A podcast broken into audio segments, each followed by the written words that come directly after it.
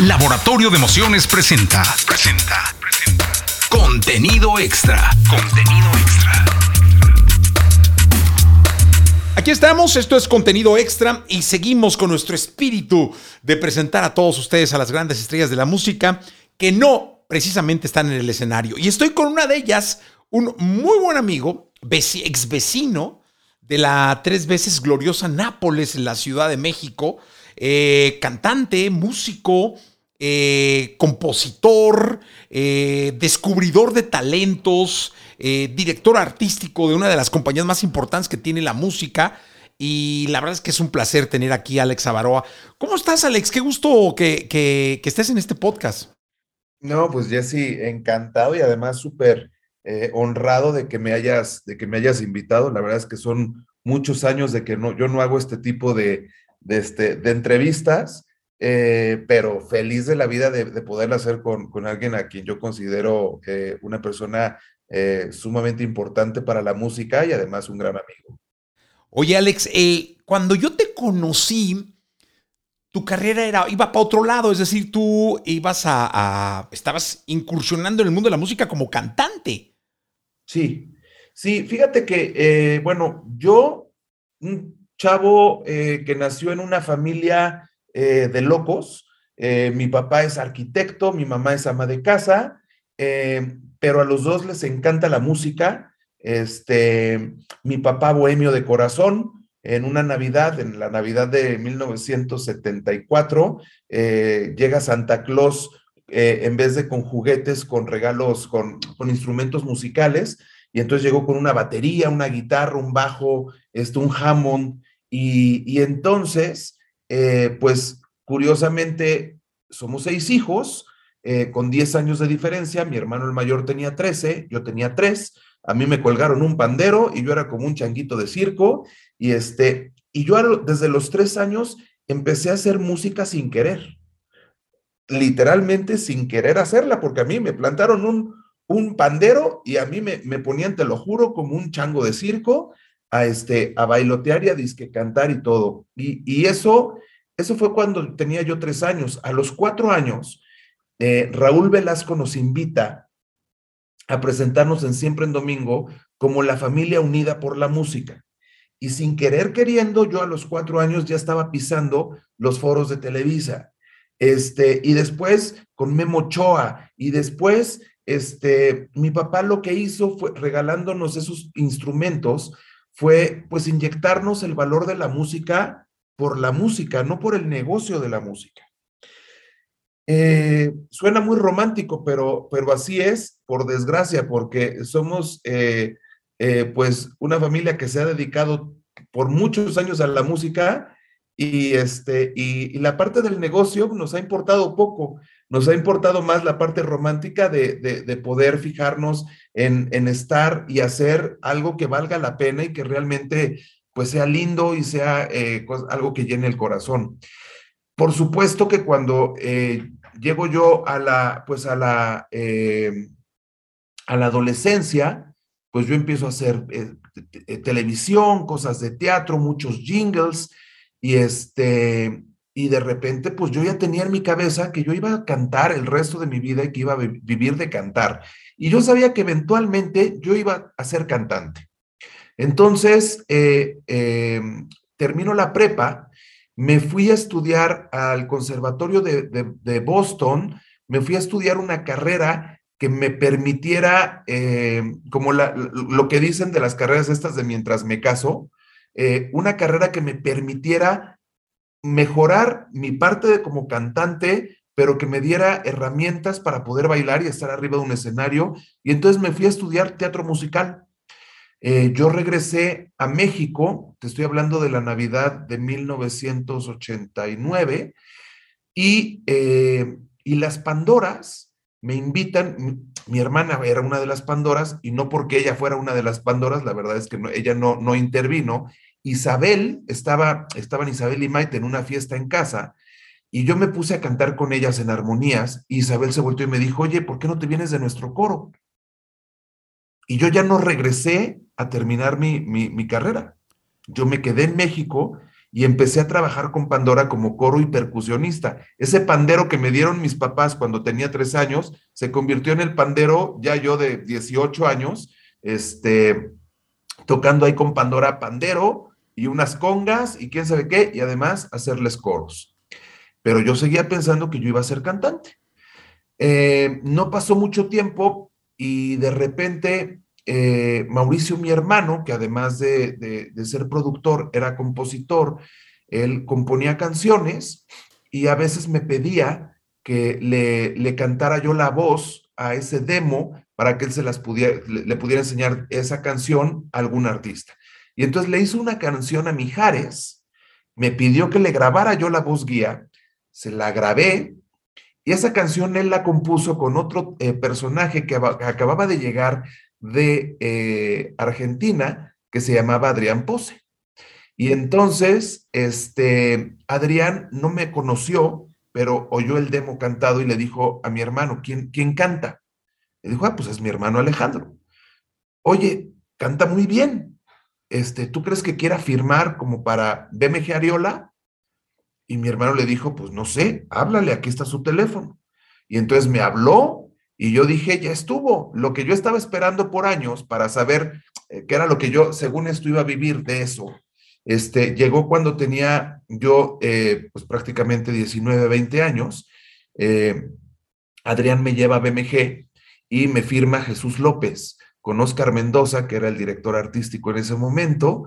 Y, este, y me firman pues porque Jesús me decía que ya esta época de los Camilo Cestos, de los José José, etcétera, como que ya iban ellos de, ya estaban totalmente eh, maduros y que no había sangre nueva cantando balada. Y que él quería que yo fuera el baladista del momento. Yo era lo que yo quería. Entonces, pues nada, que me firman, que me voy a Nueva York, que grabo un álbum con Oscar López como, como productor y con Daniel Freiberg haciendo los arreglos, este, el video lo hice allá. Yo, yo la verdad es que dije, mira, pues si no sale el disco, por lo menos ya me eché unas vacaciones de poca madre aquí en Nueva York y este, con unas experiencias brutales. Este, y no, sí salió el disco, salió en agosto del 92, eh, me lanzaron en, en, este, en Siempre en Domingo, eh, con una camada de, de, de, artistas eh, donde íbamos pues todos haciendo promoción a los mismos lugares. Me acuerdo que en ese mismo año, si no mal recuerdo, es Paulina Rubio con Mío, salió Cristian Castro al principio del año, estaba Eduardo Capetillo, este, Stephanie Salas con Ave María, este, y entonces normalmente íbamos a todos los programas de radio y nos íbamos topando unos con otros, etcétera. Y yo dije, esto, esto es lo que voy a hacer el resto de mi vida. Y de repente hay un cambio en la compañía y cambian de AIR, de director artístico, y el nuevo director artístico, pues no hice mucho clic con él, este, eh, ni él conmigo, porque esto es, esto es de dos. Este, y mira, para no hacerte el cuento largo, eso más el, el, efecto este del, del, del 94, donde la bolsa se fue al demonio, este, pues hizo que, yo ya no fuera eh, prioridad para la compañía y entonces me dieron mi carta de retiro. Y lo que yo pensaba que yo iba a hacer por el resto de mi vida, que era vivir de mi garganta, se acabó. Porque en ese momento, si tú no estabas firmado en una disquera, no había manera, no podía ser cantante. Oye, ¿qué se siente? De la fregada de la fregada. Se siente eh, horrible eh, porque además en este negocio se maneja mucho el rollo psicológico. Eh, la persona que llegó me, juzgó mucho a nivel psicológico de que pues yo no era un tipo extremadamente guapo o extremadamente alto o es, no sé, cosas bastante estúpidas este, que me hicieron hasta dudar de, de decir, pues sí estoy regacho, man. O sea, yo me veía en el espejo y decía, pues la neta sí no sirvo para nada, este, porque además tienes 21 años y no sabes para dónde va la vida, ¿no? Y entonces, eh, pero yo dije, pero mañana me llaman de Sony. O mañana me llaman de Polygram, o mañana todavía había como seis o siete disqueras, ¿no? Este, Warner no me podía llamar porque ahí estaba mi hermano Mauricio como director artístico y pues sería nepotismo. Entonces, Warner ya estaba dada de baja. Y entonces eh, yo hice un proyecto de demos míos, lo que eh, gané de dinero este, haciendo eh, lo de Pandora y un poco cuando yo empecé con lo mío, junté dinero y ese dinero yo lo invertí para hacer demos. Y hice demos de música Big Band en español que nadie había hecho. Que yo escuché, ¿te acuerdas que una vez me invitaste a tu casa y me pusiste los, las, las, canciones? Esto ha de haber sido 1992. 94, 94. Y, este, y curiosamente, no me estoy comparando en ningún momento, pero es lo que muchos años después eh, salió con Harry Connick Jr. y salió con Michael Bublé, eh, nada más que haciéndolo en español. Y este, pero lo empecé a llevar a las disqueras eh, y la respuesta fue rarísima de los directores artísticos. No, le, no leían el proyecto. Me decían, ¿y qué? ¿Te vas a poner un sombrerito y a bailar? O, o sea, no. Entonces, cuando yo recibí la tercera negativa, yo dije, no, yo no tengo, yo no tengo el carácter de estar, de estar lidiando con estos personajes de las disqueras y metí mis demitos a un cajón donde se han quedado los últimos 28 años. Este, y me deprimí un par de días, quizá un par de semanas, y hubo un momento en que dije, bueno, ya, se acabó porque yo no puedo, yo no puedo eh, vivir de algo que no tengo, este, y tengo que producir dinero para vivir porque eventualmente yo todavía vivía en casa de mis padres, pero eventualmente me tengo que salir de aquí, pagar mi renta. Eh, y entonces me puse a hacer y a colaborar en un proyecto familiar, eh, que la artista era mi prima hermana, que es Gaby Rivero, eh, en un proyecto que se llamó el Club de Gaby, donde Gabriel, mi hermano, junto con Gabriela, crearon este proyecto. Mi hermana Cristina fue la productora, yo fui el coordinador de producción empecé a hacer mis pininos escribiendo algo de, letras de las canciones, este, y después me tocó eh, trabajar también en la parte de management de este proyecto y se me abrió otro universo que era el de ser productor. Em, al mismo tiempo yo empecé a hacer un proyecto con Cristina, mi hermana, para niños, porque vimos lo maravilloso y hermoso que es el mercado infantil. Entonces, eh, llevamos ese proyecto a Televisa, hablo del proyecto que creamos mi hermana y yo, eh, porque el papá de uno de los chicos que bailaba dentro del club de Gaby era Arau, y Arau eh, nos iba a escribir los pilotos para poder hacer el piloto de este programa nuevo infantil. Y cuando llegamos con él, nos dijo, ¿saben qué? Me estoy yendo a Despierta América, este, no puedo ya trabajar con ustedes, pero los voy a presentar con una chica que, que le acaban de dar la producción de Plaza César. Y ahí cambió de mi vida, cambió por completo en el momento en que conocí ese día a Rosy Ocampo y a la producción de Rosy, que era eh, la Lomesa ah, como mano derecha. Eh, Rosy, curiosamente, nos dijo, no me tienen que presentar nada, eh, los conozco perfectamente bien porque tengo una hija que es fan del Club de Gaby y se sabe todo su trabajo. Y yo, por ende, como mamá, me sé todo lo que escucha mi hija. Y entonces eh, nos dijo que no nos podía firmar el proyecto este infantil, pero ¿por qué no le hacíamos música para Plaza Sésamo? Eh, y la historia, para no alargarme más, Rosy lo que hizo fue darme el, el cargo de productor musical de Plaza Sésamo y después del el departamento de eh, Televisa Niños, que estaba abriéndose con Pepe Bastón. Y ahí nos dieron la primera novela musical infantil eh, que, le tocó hacer a Rosy. Eh, me acuerdo que se voltea a Rosy y me dice, oye, ¿tú podrías hacer un disco de la novela como un soundtrack? Yo le dije, claro, yo soy un gran productor yo no, sabía ni de qué se trataba, pero tuve el descaro de, decir que sí. Eh, y entonces eh, nos dieron el proyecto que se llamó El Diario de Daniela. Y pues yo traía la escuela de haber visto de chavito la película de Oliver y de Anita la huerfanita y que le pegaban al chamaco y entonces se volteaba y cantaba una canción y puse en práctica eso y empecé a producir toda la música junto con un equipo que me armé con Cristina, mi hermana, un chico de Ecuador que se llama Pablo Aguirre, Alejandro Carballo, y empezamos a generar toda la música de las novelas. Y, el del diario de Daniela vendimos 500 mil discos. Y después hicimos Amigos por Siempre y vendimos 650 mil discos.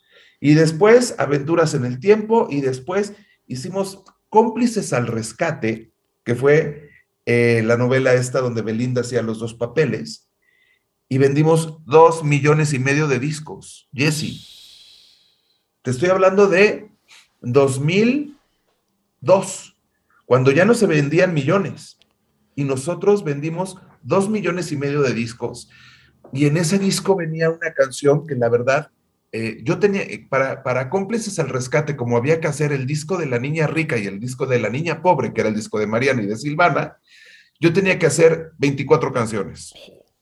Y entonces yo, claro, ya escribías, ah, la niña se enamora del niño, y escribes, ¿no? Este, pero no lo peló. Al niño le da pena declarársele, ¿no? Todo lo que tú te acuerdas que viviste de chavito.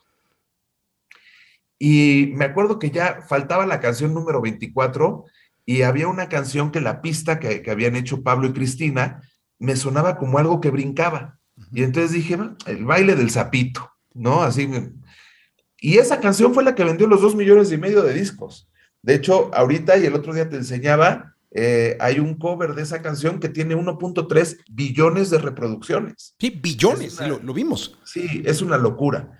Yo me acuerdo de estar en bodas y, y de bodas de mis amigos y que de repente ¡Zapito! Y que la gente se ponía a bailar Zapito y me moría de la risa, la verdad. Bendito Zapito, lo respeto y lo quiero y lo, lo, adoro y lo adoraré toda mi vida. Este... Oye, la canción número 24, que además se te debe haber ocurrido, la debes haber hecho rapidísima. Siete minutos yo creo que la escribí.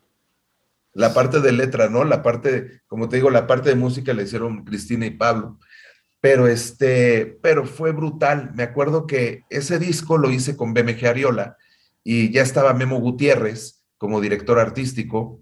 Eh, y de repente él me decía, pues mira, la canción de Cómplices al Rescate está buena, pero esta canción está buenísima.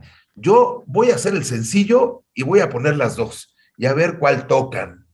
Y pues la descubrieron y también creo que hay que agradecerle mucho a Omar Chaparro, porque Omar estaba con este programa que se llamaba Black and White, con el, con el, este, con Perico y con Rafita, y de repente de la nada gritaban, ¡Sapito! Y Rafita se echaba al piso y hacía como oruguita, ¿no?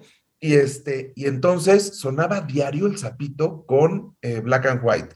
Todos los sábados, que había hoy sábado, que estaba este Juan José Ulloa con esta Silvia Lomelí, también cantaban el sapito. O sea, se puso de moda exactamente en un día y muchas personas lo agarraron y eso logró que trascendiera al mercado adulto.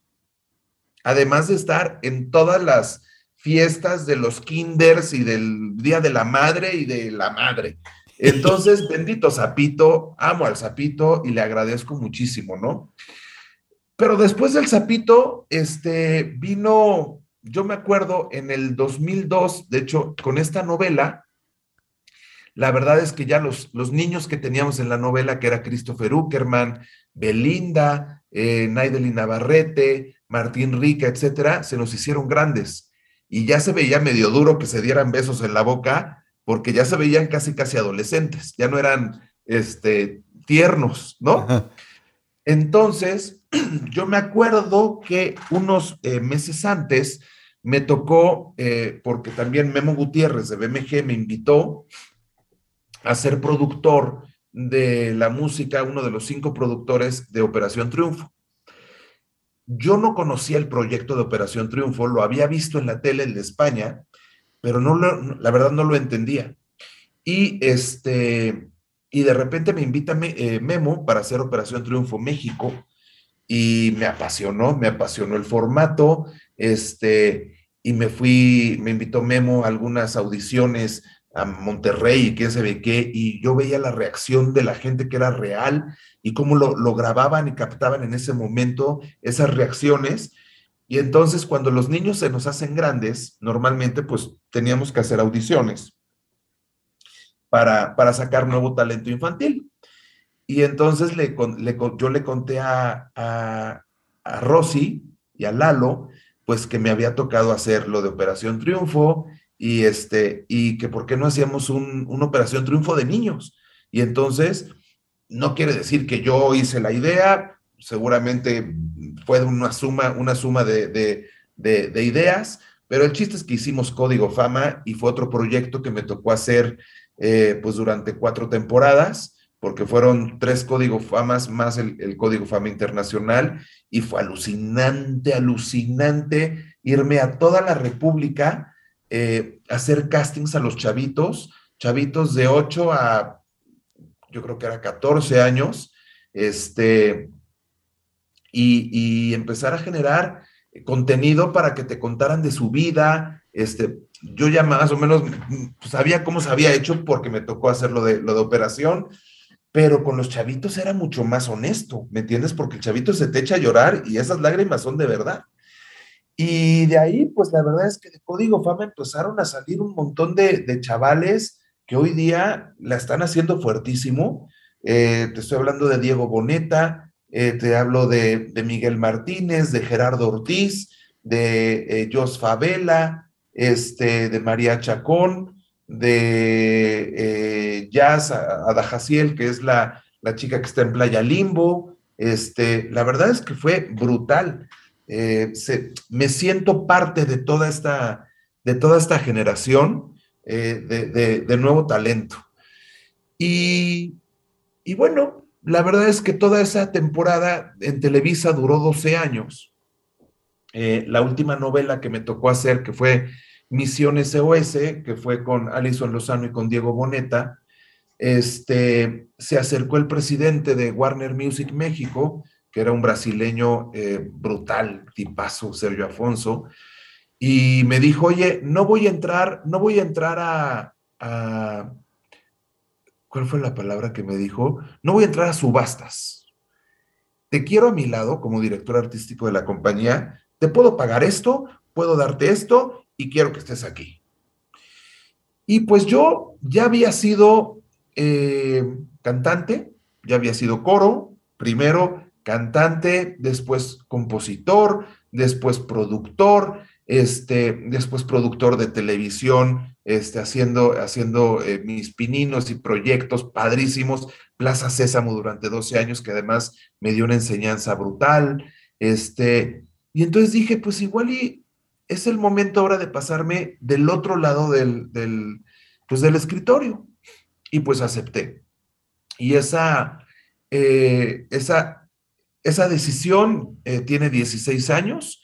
Llevo 16 años sentado en la misma silla, eh, en una silla que respeto y quiero mucho, de una compañía a la cual quiero y respeto montones, porque no la conozco desde el 2005 en que yo empecé a trabajar directamente ahí, sino la conozco antes porque produje discos para, para Warner y 10 años antes, desde el 89, porque mi hermano estaba de director, de eh, director artístico de Warner. Entonces me toca eh, sentarme en esa silla y lo hice de la misma manera en como mi padre me enseñó a, a conocer la música, que era por amor a la música, no por el negocio. Eh, quizá y es malo para el negocio, porque yo tengo más corazón por la música y por, me gana, me gana el artista y me gana una buena canción a de repente firmar algo que puede ser mucho más negocio, pero que a mí no me llena, ¿no? Pero bueno, creo que eh, mi paso por Warner ha sido, ha sido un camino, un camino, si yo ahorita tuviera que, que sacar una conclusión, yo te diría que llevo 16 años en una compañía, la cual me ha dado muchísimo, pero que yo también le he dado mucho a la compañía. Eh, me ha tocado desarrollar proyectos eh, que siguen vigentes desde el primer día que yo entré a la compañía, como Jesse Joy, como este, eh, bueno, Motel ya no está en la compañía, pero pues me tocó ser parte importante en el inicio. me tocó hacer proyectos como Alexander Hacha, Marco Di Mauro, estar en la firma de Jimena Sariñana, este, trabajo pues con uno de los artistas que más respeto y admiro, como, como Luis Miguel, como una banda icónica como Maná, y, de repente toman, toman en serio una opinión que yo diga, y, esa opinión de repente ha surtido efecto, ¿no? Entonces, eh, me, siento, me siento bien de, lo que he hecho, eh, amo la música, eh, amo seguir haciendo artistas nuevos, descubrir de repente talentos eh, y sobre todo poder acompañar a los artistas de la mano, eh, como yo me acuerdo que, eran los AIRs cuando yo conocí este, este negocio, que te estoy hablando de mediados finales de los ochentas, ¿no? Que el AIR iba, iba pastoreando a, los artistas, eh, metiéndose en la parte de imagen, pero en las fotos, pero en los videos, pero por supuesto en la música, con los productores. Eh, mi, relación más honesta es con los productores y, me, ha tocado trabajar con productores con los cuales eh, yo cuando era niño veía los discos y leía los créditos y decía, wow, es que cómo suena esta mezcla, ¿no? Y yo leía, ah, Benny Facone, qué padre mezcla este tipo. No sé ni quién es Benny Facone ni qué significa mezclar un disco, pero qué padre mezcla y después me toca contratarlo a mí y decirle que quiero que mezcle un disco así o ¿no? O Juan Carlos Calderón, o Pérez Botija, o Manuel Alejandro, o Ettore Grenchi, o, eh, muchos productores a los cuales eh, siempre he respetado, Bob Benozzo, este, y de repente estar, hijo, hablo muchísimo. no, no, no, no. Que quieras me, me, me cortas. De ninguna manera, que de eso se trata, de escucharte. Este, y de repente me vengo a topar hace dos años con un cambio en la industria, un cambio radical, un cambio al cual hay que respetar, eh, un cambio que tampoco debe de hacer cambiar a uno su manera de trabajar, pero sí de tomar eh, lo bueno de estos cambios y aplicarlo a lo que tú ya sabes a lo que la experiencia te ha dado, ¿no? Este, y bueno, aquí estamos estoy, eh, eh, sigo estando dentro de la música. Esta idea de que yo iba a vivir de mi garganta por el resto de la vida, no fue así. Y te digo algo, no pasa nada. Y creo que el hecho de abrirme a, a que si no me fue bien como cantante, pues no me fue bien. Pero si yo me hubiera puesto de testarudo a seguir queriendo ser cantante, ahorita sería un tipo de 50 años, que es la edad que tengo, cantando en bares, estando traumado y amargado, y no hubiera hecho el baile de Zapito, que vendió dos millones y medio de copias. ¿Me entiendes? Sigo viviendo de la música, sigo apoyando talento, me encanta la música, por supuesto me encanta cantar, llego al karaoke y, y, me encanta que la gente de repente se voltee y dice, ay, güey, es que bien canta este güey, ¿no? Y no tienen ni idea de que yo tuve una incipiente carrera artística y que en ese momento mucha de la gente, como tú, por ejemplo, que me entrevistaban en ese momento que estabas en estéreo 102, 102 ¿sí? este, me decían, oye, güey, qué bien cantas, cabrón. Porque en ese momento era más importante estar guapo o alto que cantar bien. Era el momento de los noventas donde, donde lo plástico era lo, lo in, y había mucho proyecto de plástico y entonces era más fácil sobresalir cuando tenías talento, ¿no? Pero se combinaron varias cosas y, pues, la verdad es que no funcionó. No funcionó y gracias a Dios porque esto me dio una apertura para meterme a otro nicho del mismo negocio y ser muy feliz. Oye, Alex, ¿qué es trabajar con Luis Miguel o con Maná? O sea, aportar, opinar, eh, que te puedan llegar a ver feo porque a lo mejor tu comentario no fue el que ellos esperaban. En los egos, en este mundo de emociones y de egos, donde tiene tanto que ver el yo opino, el yo, el yo es fundamental en ellos y en, los, en todos nosotros. Eh, ¿Qué es trabajar con ellos dos? Bueno, con Luis Miguel es muy poco lo que puedes, lo que puedes opinar. Eh, y sobre todo porque además casi todo es perfecto, ¿no? Este, yo de repente, y, por supuesto que mis comentarios nunca han sido directamente con él. Yo, eh, aunque he estado en la compañía con la cual está firmado, yo lo he visto en estos 16 años dos veces, ¿me entiendes? Porque es un artista que se maneja de una manera muy distinta eh, por medio de su equipo, que es un gran equipo, y, este, y es muy sencillo trabajar con él. La verdad es que es sumamente sencillo trabajar con Luis Miguel. Encima te llegan los masters y oyes y qué, qué, qué, qué. ¿Yo qué dices, no? ¿Que vas a objetar algo? Pues que ojete, ¿no? No, hombre, no, hombre. A mí además... Oye, que además eh, creo que la etapa de Sergio Afonso fue cuando él más cerca estaba de, de, Warner, ¿no? O sea, yo veía a Sergio entregándole discos. Eh, yo no sé si llegó a haber una relación o no, no sé, pero yo sí lo veía más cercano a Warner. Sí, mira, lo que pasa es que eh, eh, Sergio, un tipo encantador, y, y, con esto del bossa nova y de que todo mundo en México amamos la música brasileira, este, supo, supo ganarse mucho el, cariño, eh, sobre todo de la parte de management que estaba en ese momento y eh, eh, la verdad es que hubo un par de ocasiones donde, donde se le entregaron discos importantes en el, en el Auditorio Nacional, con México en la piel, etcétera, ¿no? Pero nuestra relación siempre es más por medio de, management y yo, por ejemplo, yo he estado cerca de, management y los comentarios que digo que he podido llegar a hacer es eh, de repente en el título de, algún error que hay de ortografía en, los álbumes o una cuestión, por ejemplo, de copyright, de cuando se hacen canciones eh, como el disco de, mariachi, este, que está mal y, a mí me toca estar, tener mucho cuidado porque son discos que uno tiene que cuidar como el bebé más precioso del mundo. Igual con Maná. Eh, trabajar con Maná, ahí sí tengo una relación completa y directa con, con, eh, los chicos. con los chicos.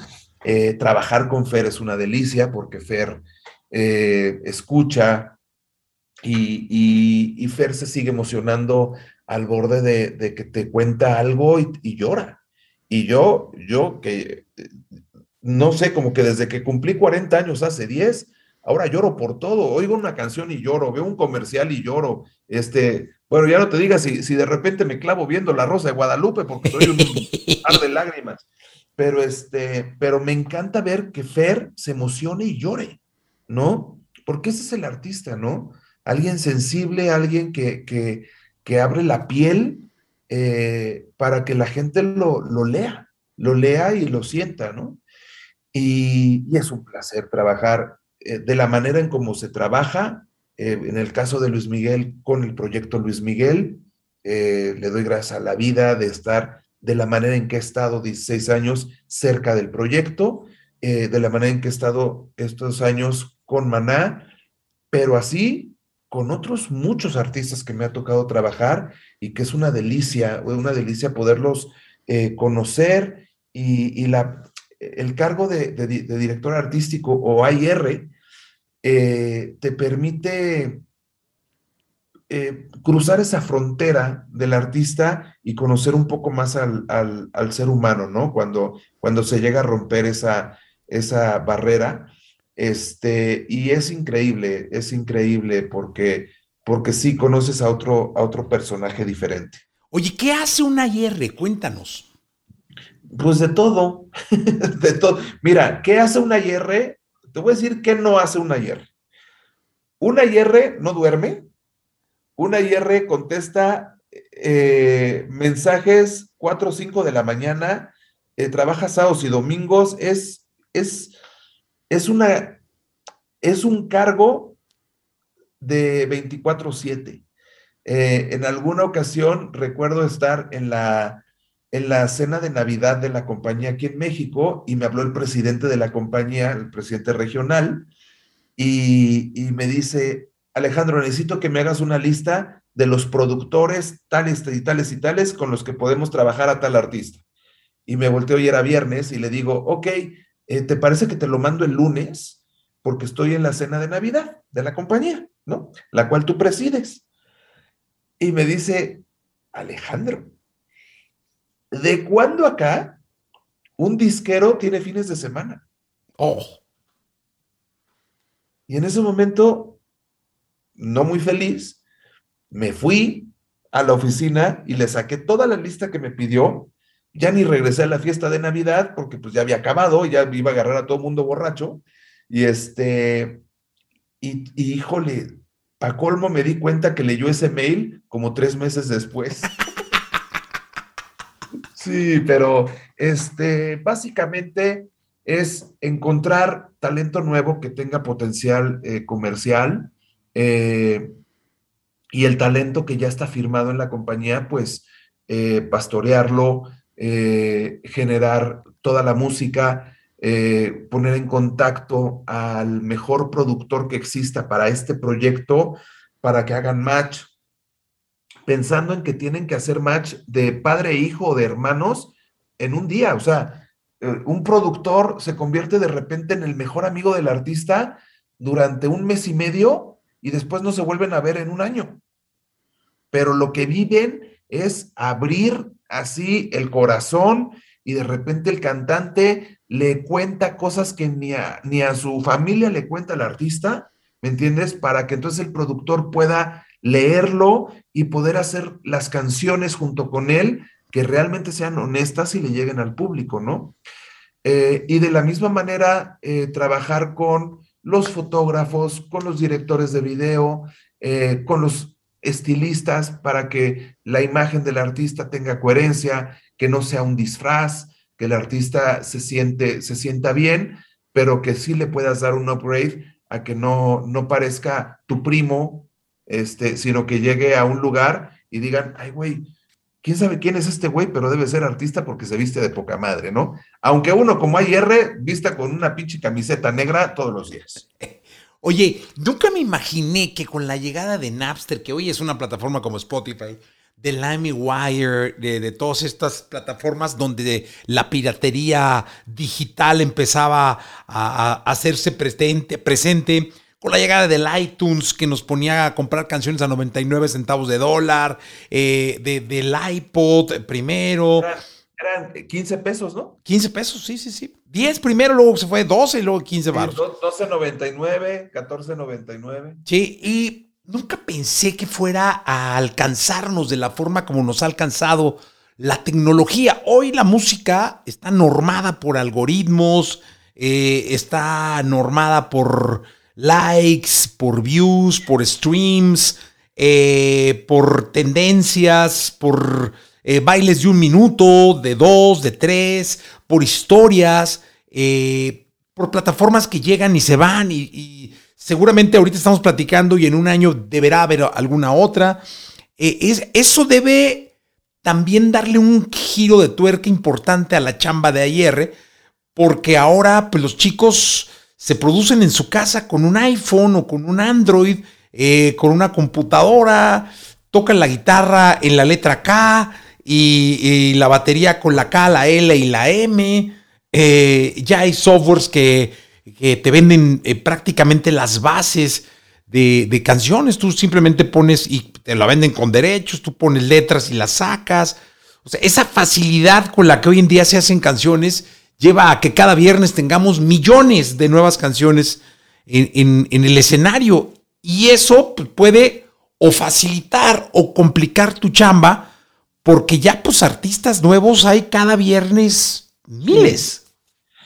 Sí, pero eso eh, le da todavía más eh, fuerza a los artistas que pueden crear una obra desde, desde, desde scratch eh, y agarrar una guitarra y, generar algo de cero desde el corazón. Eh, y esas canciones, yo lo que siento es que siguen teniendo más posibilidad de permanecer. Porque como lo has dicho, como ahora todo el mundo tiene la capacidad de poder hacer música desde casa, bajando librerías, este, pues nada más agarrando un beat y, generando una melodía, ojo, que también mis respetos porque no es enchilamelas de dulce, este, pero es más fácil que todas estas canciones duren muy poquito.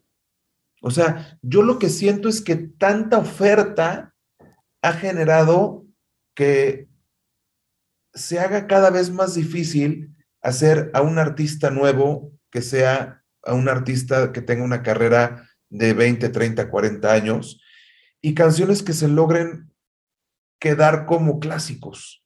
O sea, eh, sin decir, por supuesto, nombres de canciones o nombres de artistas, pero te puedo decir que la canción más escuchada del año pasado, seguramente ahorita ya no te acuerdas y el, el grueso de la gente ya no se acuerda de esa canción.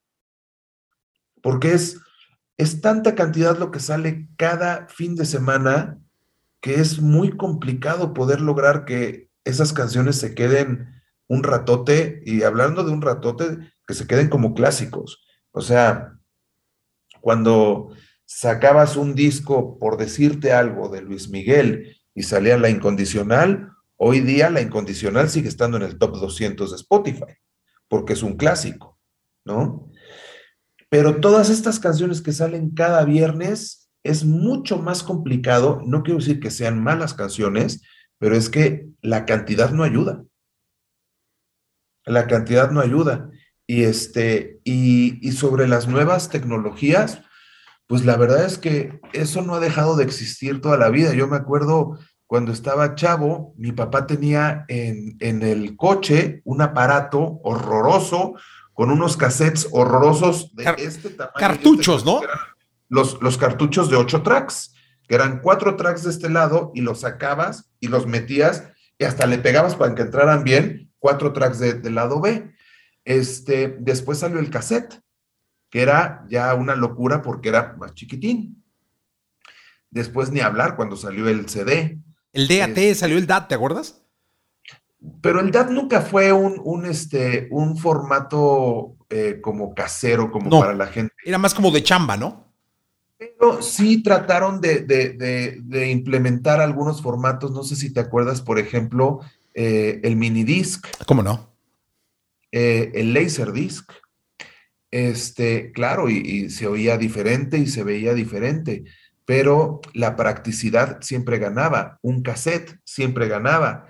Después salió el CD y pues, ni hablar, el CD era una locura. Porque no necesitabas eh, otra cosa que no fuera una pluma Vic para darle, para rebobinarlo, ¿no? Yo me acuerdo que metí la, pluma Vic y... Sí, sí, sí. Bueno, podías hacerlo con la Vic o con un lápiz. Mientras, siempre y cuando fueran hexagonales. Este, pero, pero sí, o sea, toda, todo el tiempo ha existido esta, esta búsqueda de tecnología para, para facilitar la vida del, consumidor en cuanto, en cuanto a la música. Ahora, aquí ya no puede haber más facilidad. O sea, aquí oyes sin bajar, oyes sin este, pagar, oyes, simplemente oyes lo que quieras, a la hora que quieras y ves. O sea, ya es una locura. Eh, cuando yo me acuerdo, cuando yo entré a Warner, los videos los hacía el departamento de marketing, porque era una herramienta para que los lugares donde el artista no podía ir de visita promocional, bueno, se les mandaba el video y ya había por lo menos presencia del artista pero cuando aparece YouTube y se empieza a monetizar también la parte del video, entonces pasa a ser un, contenido que también tiene que ser AIR, ¿no? Porque ya, ya, monetiza. Entonces, este, todo ha cambiado, eh, no te digo ni para bien ni para mal, y, no hay que estar cerrado, este, cuesta trabajo, sí cuesta trabajo, de repente eh, ver que hoy día... Eh, los, como tú dices, mucha gente puede hacer música en su casa. Yo tengo sobrinos que han aprendido a tocar guitarra en YouTube y créeme que ahorita están tocando mejor que los que han estudiado desde, desde chavitos. Bueno, yo, por ejemplo, un sobrino ya, ya está en Berkeley, pero todo el inicio fue por YouTube. Este, Y, además también, ¿sabes qué siento? Dejó de ser estigmatizado el ser cantante o el ser artista. Eh, yo no sé si, si tú recuerdas, 70s, 80s, la verdad es que tú no veías a, gente como, este, como bonita ser, ser artista, este, porque las familias bien no aceptaban que su hija fuera cantante o su hijo estudiara para ser cantante. No, no, no. Tú tienes que ser ingeniero o esto, doctor o lo que sea. Mínimo abogado. Sí, sí, sí, de menos. Pero artista ni madres, porque sexo, droga y rock and roll. Yo, si vieras que tengo más amigos abogados este, que son medio puercos, este, eh, pero honradamente, eh, cuando empieza la abertura o la apertura esta de que los papás hasta empiezan a pagar eh, carreras en Berkeley a sus hijos para que vayan a estudiar música y todo. Y eso yo creo que ha logrado de que, de que haya más y mejor. Oye, ¿en el TEC está la carrera de producción musical? Sí, ah, eh, la verdad es que aquí está, el SAE, está el SAE, está este, eh, escuelas de música, hay, hay todavía bastante. ¿Y recomiendas meterte a una escuela de música? Sí, yo creo que sí. Eh, por ejemplo, te puedo decir que de, los artistas que yo tengo, eh, la gran mayoría que estudió, por ejemplo, en Fermata, cuando Fermata tuvo sus días de, gloria, pues hoy día siguen siendo artistas sumamente importantes, ¿no? Como una Jimena Sariñana, este, como una Natalia Lafourcade, eh, artistas que tienen un reconocimiento y una credibilidad brutal. Este, y, ¿sabes qué pasa? Creo que ahorita, por ejemplo, sí hay mucho, muchos chavos que pueden hacer lo suyo en su casa, pero ¿sabes qué va a estar bueno? Curiosamente, la pandemia creo que logró que todos estos chavos estuvieran con tanto tiempo en casa que pudieran hacer sus experimentos y meterse y hacer mezclas y grabar y hacer canciones y ta, ta, ta, ta, ta. Pero ahora que se abra otra vez el mercado y que empiece la gente a decir, ok, voy a sacar dinero de mi bolsa y a quién voy a ir a ver? Al Metropolitan. ¿Por quién voy a sacar tres mil pesos para pagar un boleto? Ahí vamos a ver qué artistas son los que, los que se merecen que el público saque de su bolsa y gaste dinero por irlo a ver en vivo. Ahí es donde va a estar buena la cosa. a ver si no sigue siendo Emanuel y Mijares. pues mira, este, ojalá, porque Mijares es artista mío y además es ah, gran amigo y, encantador. Este, pero, pero es que está pasando eso. Eh, hoy día, eh, los chicos nuevos necesitan, necesitan demostrar también lo que, lo, que, lo que han podido hacer de manera casera, eh, lo tienen que demostrar en vivo. Y no quiere decir que, que tenga que tener la gran parafernalia, ¿eh? eh y esto es mucho eh, de suerte y de música. Yo no sé si tú recuerdas en los, pues, ¿qué habrá sido? Principio del 2000, eh, este chico de Monterrey que agarró su guitarra y se puso a cantar canciones covers, cuando no era común que la gente cantara covers, y vendió creo que 1.8 millones de discos. Nicho Hinojosa, ¿no? Nicho Hinojosa en el bar, que lo firmó Memito, Memito Gutiérrez. Y este, ¿y qué pasó? Era una guitarra, una voz y grandes canciones. Canciones que ya estaban completa y absolutamente eh, eh, la gente ya las reconocía y la gente ya las las tenía en su, en su, en su, en su cerebro, en su CPU, y este cuate aprovechó todo ese repertorio y lo hizo suyo, voz y guitarra. Y el cuate llenaba auditorios nacionales, man. Sí, me acuerdo, creo que es un auditorio, claro. Sí, qué locura, ¿no? Entonces, eh, este, este mundo es fantástico, es, eh, es un mundo apasionante porque nunca sabes de dónde y por dónde va a llegar el madrazo. Oye, ¿cuál ha sido, hablando de madrazos, la canción más grande en, la que has trabajado? Aparte del sapito. Este, sí. pues muchas cosas de Luis Miguel y de Maná, por supuesto. Este, eh, por supuesto, Jesse Joy, eh, con, el disco de, Con quién se queda el perro, que fue donde venía la de Corre. Este, eh, el Te amo de, Alexander Hacha, que se logró colar como, como un gran éxito. nada de nada de, de Marco Di Mauro. haber, haber encontrado a un artista colombiano, cantautor como Manuel Medrano, y, poder meter la cuchara para poder terminar su primer disco que se llamó, eh, eh, bueno, Manuel Medrano, con una canción brutal que se llama Bajo el Agua y que ahorita estamos por, por lanzar el nuevo álbum de, de, Manuel Medrano. Este, la verdad es que me ha tocado estar pues, con muchos proyectos que de alguna manera han, pues han logrado, han logrado, eh, pues surtir efecto. El mismo Mijares. Eh, Mijares lo firmé hace 10 años, 10 o 12 años, este, y hicimos un par de discos de covers y vendimos eh, discos de platino, y después, fíjate, curiosamente, recuerdo que había que hacer un disco de concepto, pero Mijares no quería hacer un disco de concepto. Entonces le dije, le dije, Manuelón, ¿por qué no hacemos un disco de concepto, pero que no sea de concepto?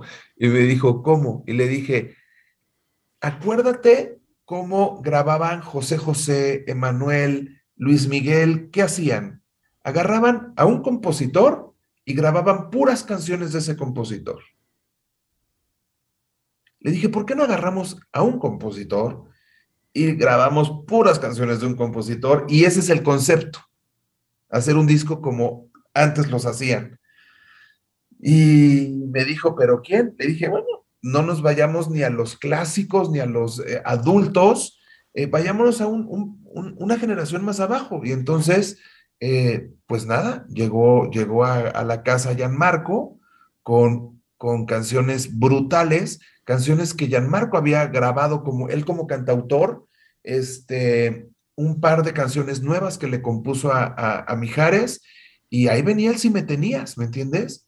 Que hoy día es quizá uno de los cinco éxitos más grandes de, en números de Mijares, es una canción que grabó hace seis años. Cuando normalmente un artista ya de esa edad, un artista adulto, es muy raro que pueda colocar un, éxito, porque la gente lo único que quiere seguir escuchando de esos artistas son los éxitos que grabó cuando tenían 20 años.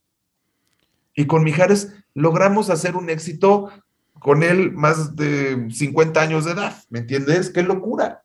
Sí, eso, porque la gente al final paga por, la, por Soldado del Amor, por este Baño de Mujeres, Bella, y paga una y otra y otra y otra vez y ahora también pagan por si me tenías. Sí, eso es. Curiosamente también ahora vas a un concierto de Mijares y ves a chavitos de 14 años cantando si me tenías y también Soldado del Amor y también, ¿me entiendes? O sea,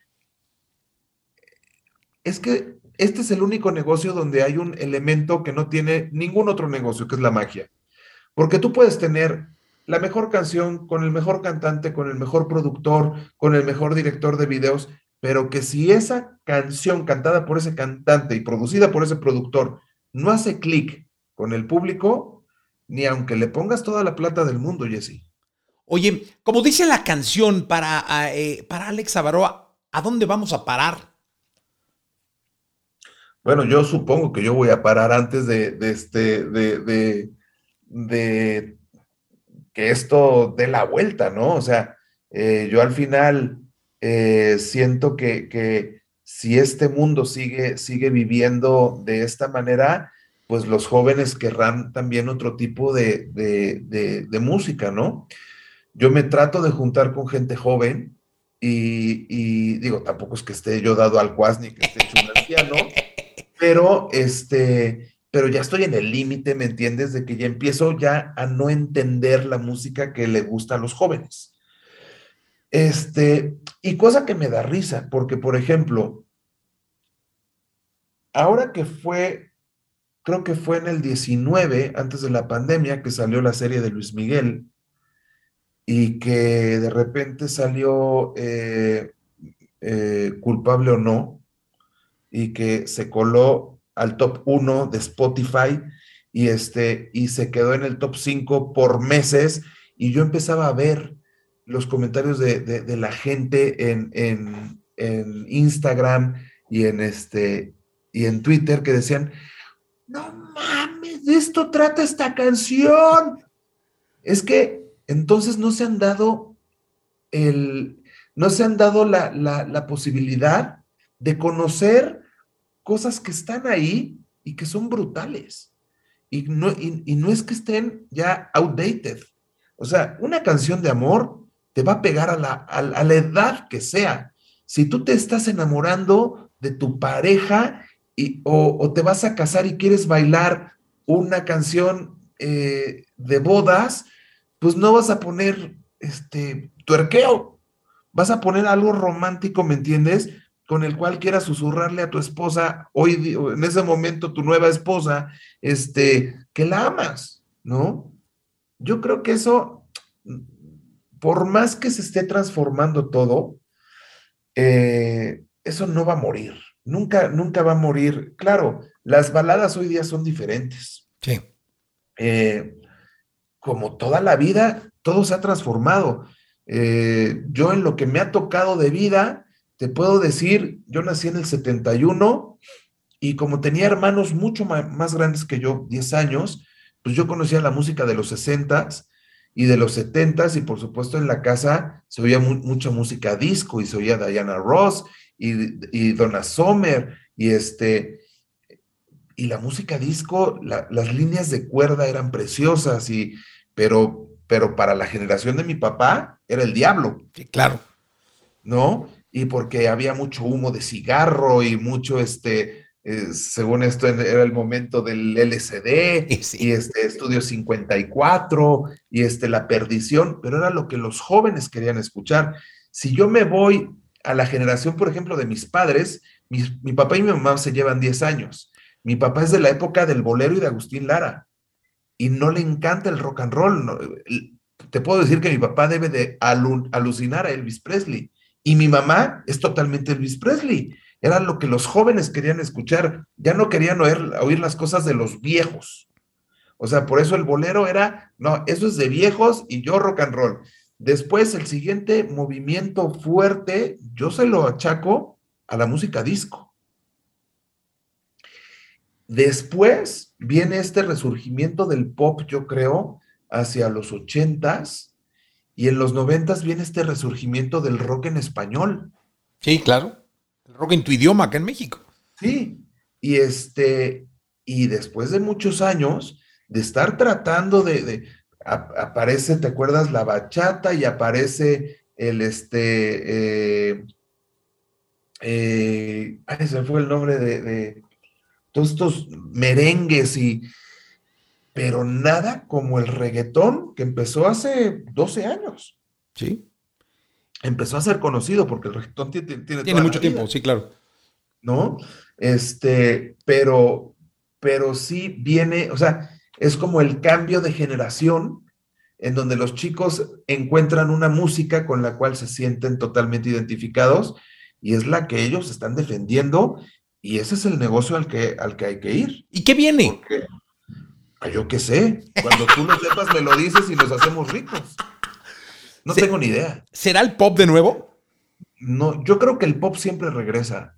Eh, sobre todo, sobre todo, estos dos años han sido rarísimos y se los achaco, se lo achaco todo esto, pues a la pandemia, pero eh, yo creo que, en el momento en que se vuelvan a abrir eh, los lugares de conciertos y todo, eh, va a volver a haber algún, algún tipo de, cambio. Yo no sé si, los chicos que ahorita tienen 20, 25 años, que ahorita son felices yendo eh, a janguear a antros, este, eh, y pues a oír música urbana, yo no sé si cuando tengan 30, 35 años, que ya estén cercanos a casarse o que ya se hayan casado, que empiecen a tener hijos, pues van a querer oír otro tipo de cosas y dentro de otros 15 años vendrá otro movimiento que quién sabe cuál vaya a ser. Sí. Lo único que sí te puedo decir es que ojalá y, podamos tener más expositores mexicanos, eh, porque siento un poco perdido y un poco borrados a los mexicanos en este, en este género, el cual está fuerte y el cual es el género más importante hoy día. De hecho, no hay un mexicano que tú digas es protagonista del reggaetón. Protagonista definitivamente eh, no. Hay mexicanos que, lo están haciendo muy bien, eh, pero eh, creo que, que, tiene que ver también con la honestidad de que el dembow es algo que viene de la música caribeña y, de, de, pueblos como los de Venezuela y los de Colombia y los de Puerto Rico. A nosotros que nos pongan una cumbia y vas a ver cómo nos ponemos. Sí, claro. Pero, pero con el dembow, a nivel anímico, te digo, este, es como si llega un mariachi a España, pues igual y al español no le va a mover tanto la hormona, ¿no? Claro. Aquí llega el mariachi con nosotros y se nos caen hasta los calzones, ¿no? Oye, Alex, ¿qué, decirle a todos los que lo están intentando, que están empezando y que con esta pandemia vieron que, había pues que... Uno, que qué brutal oportunidad tienen hoy día de poder empezar ellos mismos, ellos solos y sin apoyo de nadie. Eh, con, estas plataformas eh, que te sirven para hacer música, como Logic y como este, todas las plataformas ahora que, existen hasta nivel online, que no tienes que comprar ni siquiera la, licencia, este, con todos estos tutoriales que existen hoy día en, YouTube, que ni siquiera tienen que pagar por una, una carrera, una universidad, este, y que tienen todas estas eh, plataformas para promocionarse. Te estoy hablando desde TikToks, Instagrams, Twitter, Facebook, este, y que encima ellos mismos, por medio de agregadoras, pueden subir su música eh, a distribuidoras digitales. Este, qué increíble, tienen, tienen el océano a su servicio, hasta donde quieran. Ahora bien, ahora es mucho más difícil que algo pegue, porque hay tanto que ahora sí tienen que ser unos fregonzazos para poder, para poder eh, hacer algo que, que llame la atención. Y definitivamente, más allá que hacer algo que llame la atención, si quieren lograr algo que permanezca, tienen que abrir el corazón y meter ahí todo el corazón que, que puedan, porque eh, una rima, una rima y una canción que, de repente pueda ser una canción que llame la atención porque habla de una cuestión sexual o de droga que ahorita está de moda, ¿me entiendes? Para llamar la atención, pasa rapidito, pero una buena canción se puede quedar para toda la vida. Y, y nada, que tampoco, que tampoco tomen a las, a las disqueras como los malos del cuento.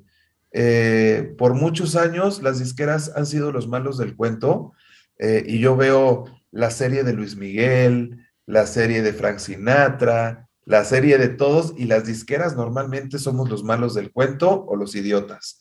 Y la verdad es que no. Cuando logras hacer una buena sinergia con tu equipo, con la disquera, y tú como artista eres un artista que no estás esperando que la disquera te haga todo, en ese momento hay magia. El artista hoy día tiene que ser mucho más ejecutivo, tiene que ser eh, una persona que tenga mucha claridad de hacia dónde quiere ir. Estos artistas eh, que, que antes llegaban y te decían, mira, pues yo puedo cantar balada y rock y cumbia y este y yo siempre les decía, no, pues vete a cantar a un grupo de bodas. Si puedes cantar todo eso, estás poca madre para un grupo versátil. Tú tienes que saber qué es lo que quieres. Aquí no va a llegar un director artístico a decirte, tú tienes que cantar este bolero con reggae. Porque no hay nadie que lo... No, eso no existe, eso es fake. Y eso al final de cuentas el público no lo, no lo cree. Entonces, este, tiene que haber mucha honestidad y definitivamente tiene que haber eh, pues mucha claridad hacia dónde quieren ir. Es un, es un mundo increíble eh, que ahora tienen mucho más facilidades de poder llegar. Estoy seguro que así lo, lo, van a tomar y, mucho trabajo. Alex, muchas gracias. Una última cosa. No, venga, por favor. Eh, yo pensé que yo iba a cantar toda mi vida. Y, y no fue así. Y cuando la vida me dio un zorrapazo de tomar una decisión de no seguir lo que era mi sueño, yo acepté este otro sueño y lo hice con todo el amor, el cariño y la dedicación, el ser productor y compositor. Y ahí empezó otra vida para mí. Entonces también les digo eso, no todos nacieron para ser artistas, ¿eh? Igual y puede ser mejor productor que artista, o mejor director de videos que productor, o este, estén abiertos al cambio, estén abiertos a que de repente pues si tú quieres ser cantante para ser famoso y todo, lo más seguro es que este, no va a pasar. Entonces eh, vas a dejar perder el tiempo y, va a pasar, más bien va a pasar tiempo y vas a dejar eh, pasar oportunidades de que la vida te pueda poner algo enfrente y que tú lo tomes eh, y lo dejes ir, ¿no? Entonces, no pasa nada si no logras tu sueño. También hay otros sueños que se van que se van logrando conforme vas creciendo. E-, ese, ese final fue maravilloso porque creo que el poder de ir adaptando tu vida y evolucionando los sueños es lo que te puede llegar a ir acomodando, ¿no? Acomodando a donde vayas sintiéndote cómodo y vayas viendo tu vida realizarse. Alex, muchas gracias. Necesito, gracias a ti, gracias por la invitación. Y este, perdón, perdón, soy bien chorero y este. No, hombre. Pero, pero esto de vivir solo en la pandemia, es como que alguien me habla por teléfono y no paro. ya estuvo tu hermano Gabriel, eh, nos falta Diego, tu sobrino, que lo tenemos que invitar. Bueno, Diego está en otra área ahorita, que es la parte de, distribución digital, que es otra historia, y también está padrísimo que, que este, pues que, la gente escuche todo, ¿no? Ahorita, eh, como te digo, todos estos tutoriales son brutales para aprender. Sí, totalmente. Alex, muchas gracias. Laboratorio de Emociones presentó, presentó. Contenido extra. Contenido extra.